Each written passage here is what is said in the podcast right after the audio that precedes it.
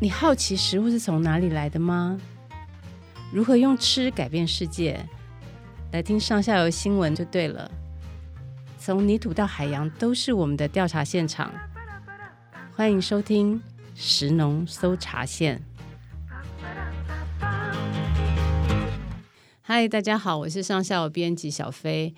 最近大家最热门的一条鱼就是鲑鱼了。你知道台湾人真的超爱吃鲑鱼的。我们一年买了两万吨的鲑鱼来到台湾，大概花了七十亿，当中大概超过一半都去做生鱼片。换算下来的话，我们一年吃掉超过六十万片的鲑鱼生鱼片，真的超惊人的。可是你知道吗？其实除了鲑鱼生鱼片之外，我们台湾还有好多很棒的海鲜，都非常适合吃生鱼片。今天就要来好好介绍给大家。今天陪我们一起来讨论这件事情的呢，是永盛海洋的总经理徐成玉。感谢徐总。嗯、呃，小飞好，各位听众大家好。徐总，台湾人真的好爱吃鲑鱼哦。很多人走进去寿司店之后啊，就是第一眼最能认出来的生鱼片就是鲑鱼，嗯、因为它橘色的很好认。嗯、对。嗯那这个鱼它到底是哪里来的啊？因为鲑鱼有养殖跟野生的，那么我们会拿来吃生鱼片的，大半都是养殖的鲑鱼啦。那呃，野生鲑鱼呃数量也没有这么多，台湾进口的也没这么多，所以呢，我们的养殖鲑鱼呃会吃生鱼片，大半都是空运进来的。那空运进来的，我们有很多是从挪威，那也有从加拿大，哦，大概是这两个地方比较多啦。那这些养殖鲑鱼呢？我们知道它主要都是向往养殖嘛。那什么叫向往养殖呢？就是把鱼养在那个大海里面，然后让呃这些鱼有吃得好，然后住得好，然后它会长得很快。那么也就会让这个鲑鱼它变成非常有竞争力的一个一个产业。不过呢，因为这些技术大部分都是挪威人发展的啦。哦，所以呃，他可能会在挪威养，也会在加拿大养，也会到南半球或者智利啊，或者是纽西兰去养。哦，这些呃都是属于这种养殖鲑鱼。挪威因为它的鲑鱼养殖呃技术非常的成功，所以呢，它也有成本非常低的一个优势。那挪威鲑鱼呃以目前来讲，平均起岸价格啦，一公斤大概是两块钱美金，也就是差不多是六十块钱台币左右。那六十块钱台币是什么概念呢？就是我们现在台湾养的这个虱目鱼，大家也觉得说它蛮便宜的嘛。那虱目鱼一台斤四十几块钱，等于是一公斤差不多七十块钱。就是说，挪威人养鲑鱼的成本比我们养虱目鱼的成本还要低，所以当然它在世界上就会非常有竞争力。即使他坐了飞机啊，千里迢迢寄到台湾来，然后都已经帮你杀好了、处理好了。那么它的价钱哦，在市场上还是非常非常有吸引力的。是，原来是这样。不过话说回来，就是说。呃，如果我们去吃生鱼片，然后我们只吃鲑鱼的话，实在是稍微有一点无聊，嗯、对不对？嗯、然后再来的话，就是毕竟我们吃的每一片鲑鱼的这个生鱼片，其实都是让外国人赚钱嘛，嗯，对啊。那但是其实台湾就有很多很棒、很好吃的海鲜，做成生鱼片也非常好吃，它可以丰富整个你的餐桌。这样，嗯、那其实我们现在来到一家寿司店，嗯。你会推荐我吃哪一些台湾的鱼做成的生鱼片呢？嗯，吃生鱼片或寿司，最主要就是要吃尾鱼嘛。那尾鱼在台湾的种类其实也有好几种，除了大家平常比较常常听到的这个黑尾鱼之外呢，那还有一个就是比较体型比较小的，然后呃鱼的资源量也比较丰富的黄鳍尾，台湾也抓很多啊，我们远洋近海都有。它的口感其实也不错，但是它的这个价钱也会更亲民，因为它本身的数量会比较多。那徐总，那个红肉鱼的部分啊，除了尾鱼之外，我们还有什么其他的选择呢？嗯、呃，在日本，他们很喜欢吃煎鱼，大家知道那个高知的煎鱼非常有名。那台湾也有这个很好吃的这个煎鱼类的，不过因为煎鱼的保存比较不容易啦，所以。不太会送到一般都市的那个寿司店生鱼片来。那么，呃，有些对鱼比较认识的这些这些老饕们呢、啊，他们如果到了渔港，也会买一只这种当令的这些煎鱼啊，然后现场就做一些生鱼片的料理，那就是便宜又好吃。这个就是对鱼的认识比较多的时候，就有比较多的福利，可以吃到不同的口味。好，所以如果是红肉鱼的话，嗯、我们有两种很好的台湾在地的选择。嗯、第一种就是黄鳍尾，嗯、好，记得不是黑尾鱼哦，嗯、黑尾鱼数量比较少，我们不要吃太多，所以是黄鳍尾这样子。然后呢，另外一种就是是这个煎鱼，嗯、那煎鱼是哪个季节比较好吃啊？呃，煎鱼主要的季节哈、哦、是在春天呐、啊，哦，台湾话有讲说，呃，细野 M N U 煎嘛。哦，就是农历的四月哈，这个就是煎鱼它肥美的季节。那煎鱼台湾近海比较多的是八煎呐，哦，那八煎也是差不多现在啊，农历的春天哦，三四月都是它很肥美的季节。好，所以我们可以在春天的时候直接走到渔村去，嗯、豪气的买一只煎鱼，嗯。嗯、然后请当地的寿司店老板帮我们现杀来吃，这样对，对不对？而且呢，一只真的很便宜，嗯、所以听起来要对鱼非常认识，你才会真正吃到行阿来。那除了红肉鱼之外呢，嗯、再来就是白肉鱼的部分。白肉鱼的部分哦，我想大家最有印象的，很可能是澎湖海雷啊，哦，澎湖的海狸。这大家去澎湖玩的时候，也都会有吃到这些海狸的经验。那呃，海狸跟鲑鱼一样，都是箱网养殖的，会比较肥一点。它不管是冬天夏天，哦，它都是很肥。那么除了这个养殖的鱼之外啊，台湾的消费者在冬天也可以去吃红干的生鱼片。因为呃，红干在冬天它就是也是很肥的季节。不过红干在夏天可能很多爱吃生鱼片的老饕就不会选它来做生鱼片了啊，因为它夏天的时候比较瘦啊。那么白肉鱼其实，在台湾的渔村还有一个很奢侈的鱼可以吃，而且大家也很熟悉，但是呢，比较少人把它拿来当生鱼片吃，就是土托。哦啊，土托哦，它也是这种吃生鱼片，对，非常好吃。因为土托在日本，呃，这种叫春科的鱼啊，萨瓦拉哈，呃，也是生鱼片为主食的。只是在台湾，呃，因为大家对土托的这个消费有个很传统的印象，所以都习惯的把它拿来煎呢。那下次你有碰到一个好的土托，你可以请熟识的店家帮你切生鱼片看看，但是它价钱就不便宜了。哇哦，原来是这样。嗯、那像白鱼里面不是还有剥皮鱼？嗯、对啊，刚才谈的这些大型鱼。好，这个是比较大块大块可以吃的。爱吃生鱼片的日本人啊，他们吃的鱼种非常的多。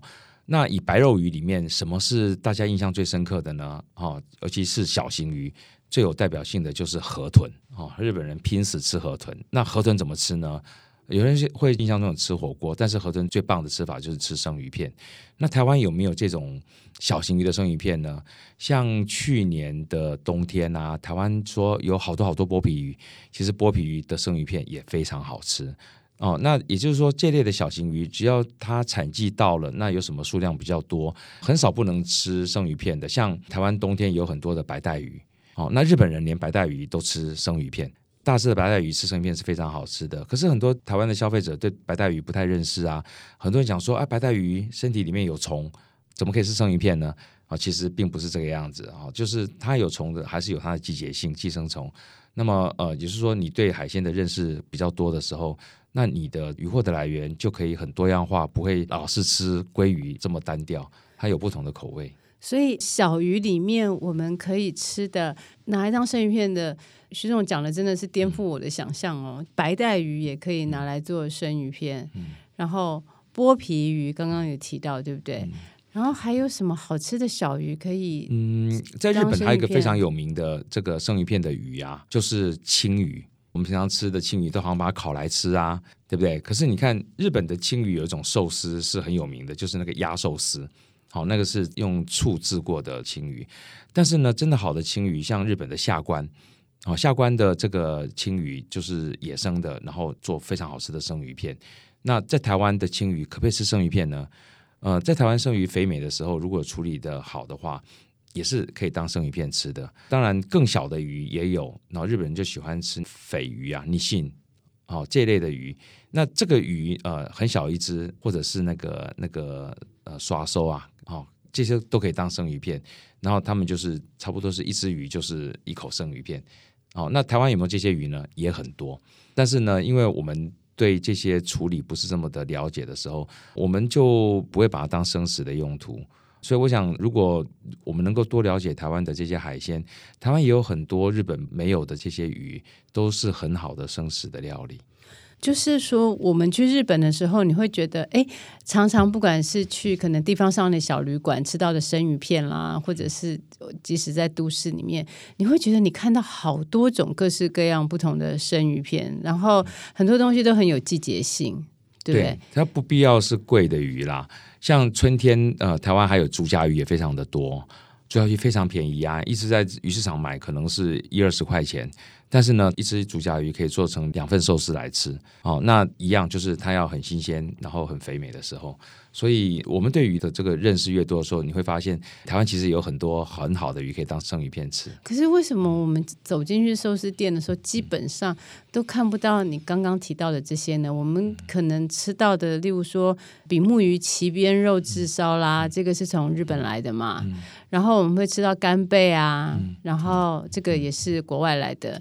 甜虾也是国外来的。但是其实台湾也有很多很棒的虾子啊，对不对？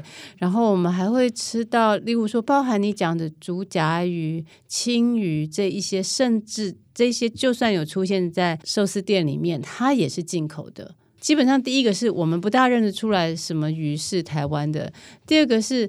连寿司店的老板，他可能都不大能够确定这个东西是不是台湾的。例如说，他可能会说这东西是从基隆来的，可是你搞不大清楚这个是从基隆进口来的，还是从基隆抓来的，他自己也不大很能够确定这样。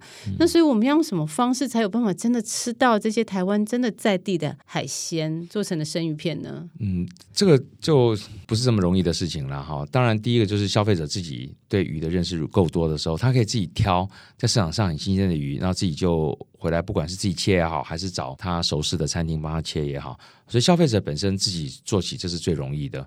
那么，如果要餐厅普遍使用的话，我觉得那难度比较高一点。第一个原因就是，我们现在日本料理店用的这些食材大半都是进口的，因为日本本身在寿司啊、生鱼片啊，这是一个非常大的一个产业，它也外销到全世界。所以呢，他们就把这些食材都已经生产好了，很方便，每个小店就可以很容易的去使用它。那么台湾自己抓的鱼呢，如果要把它做成像这样子生鱼片的一个料理的时候，那我们的加工厂啊，跟我们的这个运销体系，目前来讲并没有这么成熟，可以去做生鱼片的供应了。那所以这个部分，如果整个产业界能够把这个品质再提升的话，当然就可以供应更多台湾的这些小鱼给一般的这个餐厅啊，或者是超市啊来使用。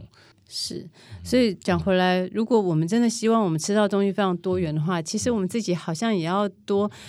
增长一些这种对鱼的知识，对不对？不然你就算走进去看也看不懂，然后也不知道到底要吃什么好吃。最后你当然就是只能点一个那个最明显就是啊橘色的那一块就对了啦啊，所以就是吃鲑鱼嘛，对不对？对啊，因为鲑鱼基本上因为它的供应量很稳定嘛，所以所有的餐厅都很喜欢叫鲑鱼啊。哦，今天像呃，如果平常礼拜一休市，可能市场上什么鱼都没有，但是进口的鲑鱼还是会有。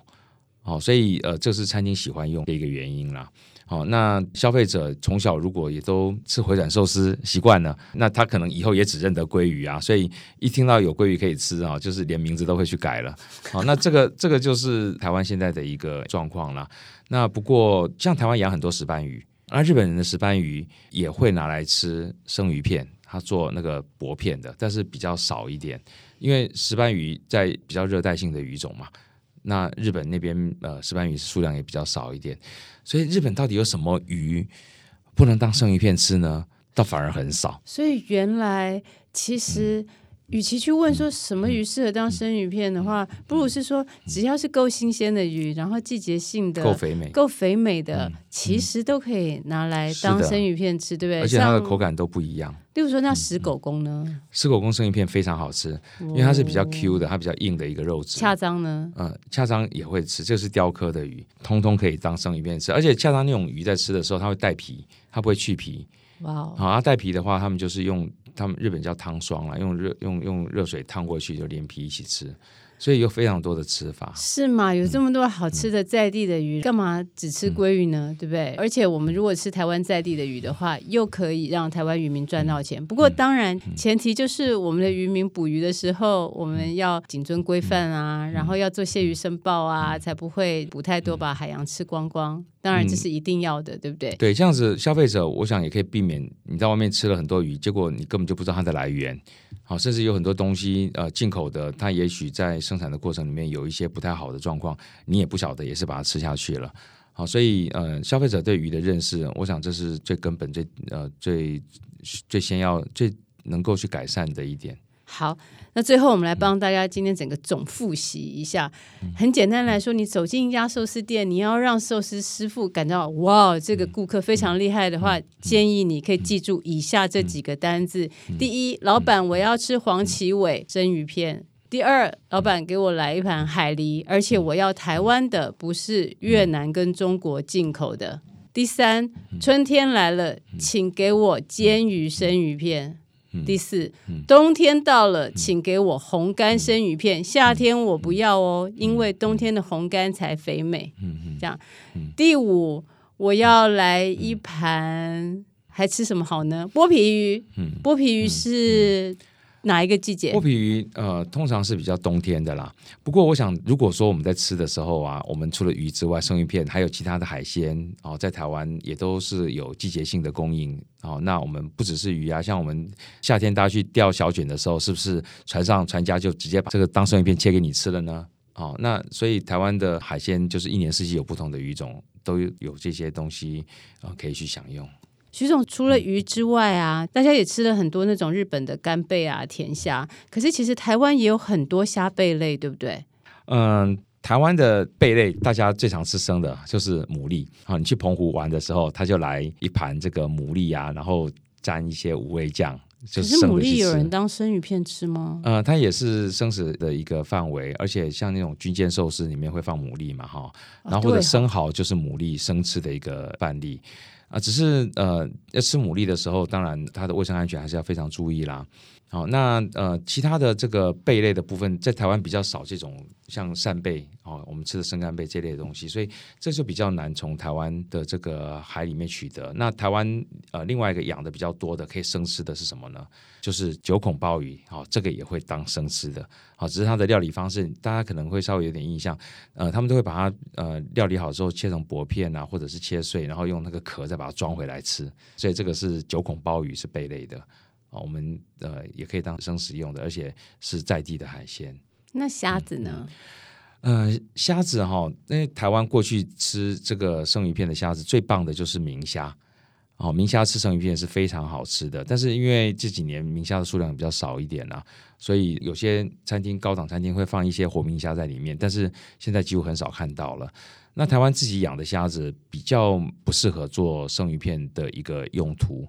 那这几年有开始像我做一些那个大草虾，就是那种 SPF 哈就是那种无毒环境养殖的，那也是可以做虾子的生鱼片的哦。所以这些大概是小型的虾子啦。当然，大家最常吃到虾子生鱼片就是那个龙虾哦，一只龙虾出来，大概活的龙虾大概都是生吃为主。好，所以这个也是另外一种虾子，只是因为龙虾在台湾大半都是进口的啦，台湾自己抓的龙虾数量就不多了。刚刚我提到说，好像其实没有什么鱼不能够拿来当生鱼片吃，不过也有一种说法说，有一些鱼是真的不能够拿来当生鱼片吃的。那徐总，到底什么鱼不能拿来当生鱼片吃呢？嗯，就卫生安全的考量来讲，最主要就是淡水鱼不要吃生的啦。那我们知道淡水里面还是有很多这个人畜共通的寄生虫，那它如果没有经过冷冻或者是煮熟的过程，它可能会在你的体内造成你的疾病，像肝吸虫、肺吸虫这类的。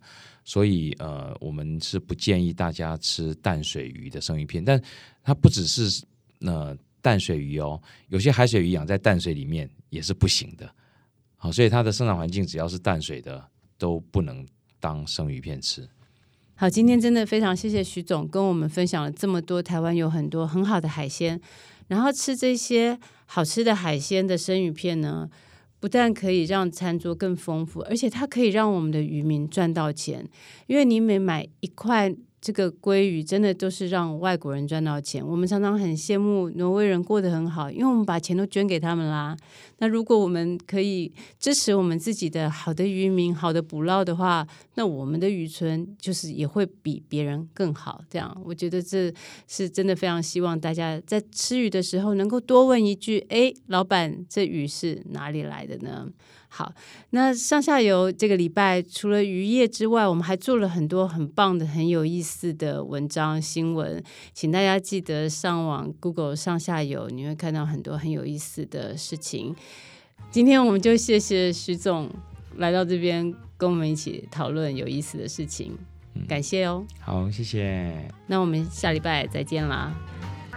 以上内容是由上下游新闻团队制作，我们是一个线上媒体。特别针对农业、食物跟环境制作每日新闻与深度的调查报道，欢迎大家上网搜寻上下游新闻市集。